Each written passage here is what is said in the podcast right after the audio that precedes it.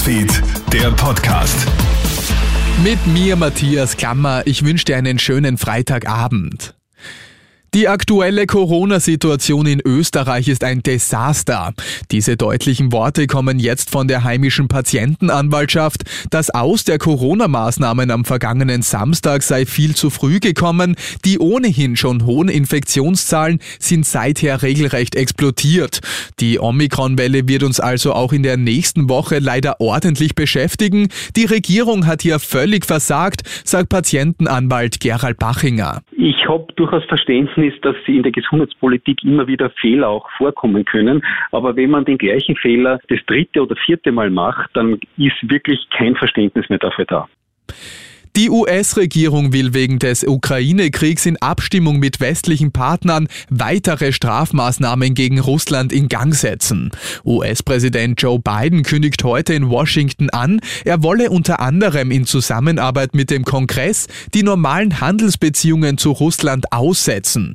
Das würde den Weg für höhere Zölle auf russische Ware freimachen.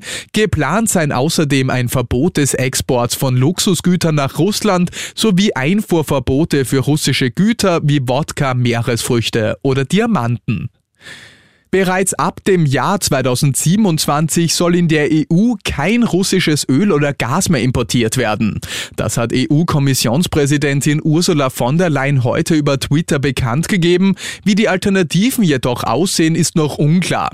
Doch Klimaschützer warnen davor, fossile Energien stattdessen aus anderen Staaten zu importieren. Viel wichtiger wäre der Umstieg auf erneuerbare Energien, auch wenn man dafür viel Geld in die Hand nehmen muss, so Klima- und Energie Energieexperte Erwin Mayer. Wovon reden wir? Von PV-Anlagen, von Windrädern aufstellen, Geothermie, Biomasse etc. Die sind meistens in der Anschaffung, das heißt die Errichtung der Anlage, teurer als fossile Energieanlagen, aber im Betrieb über 20, 30 Jahre deutlich günstiger.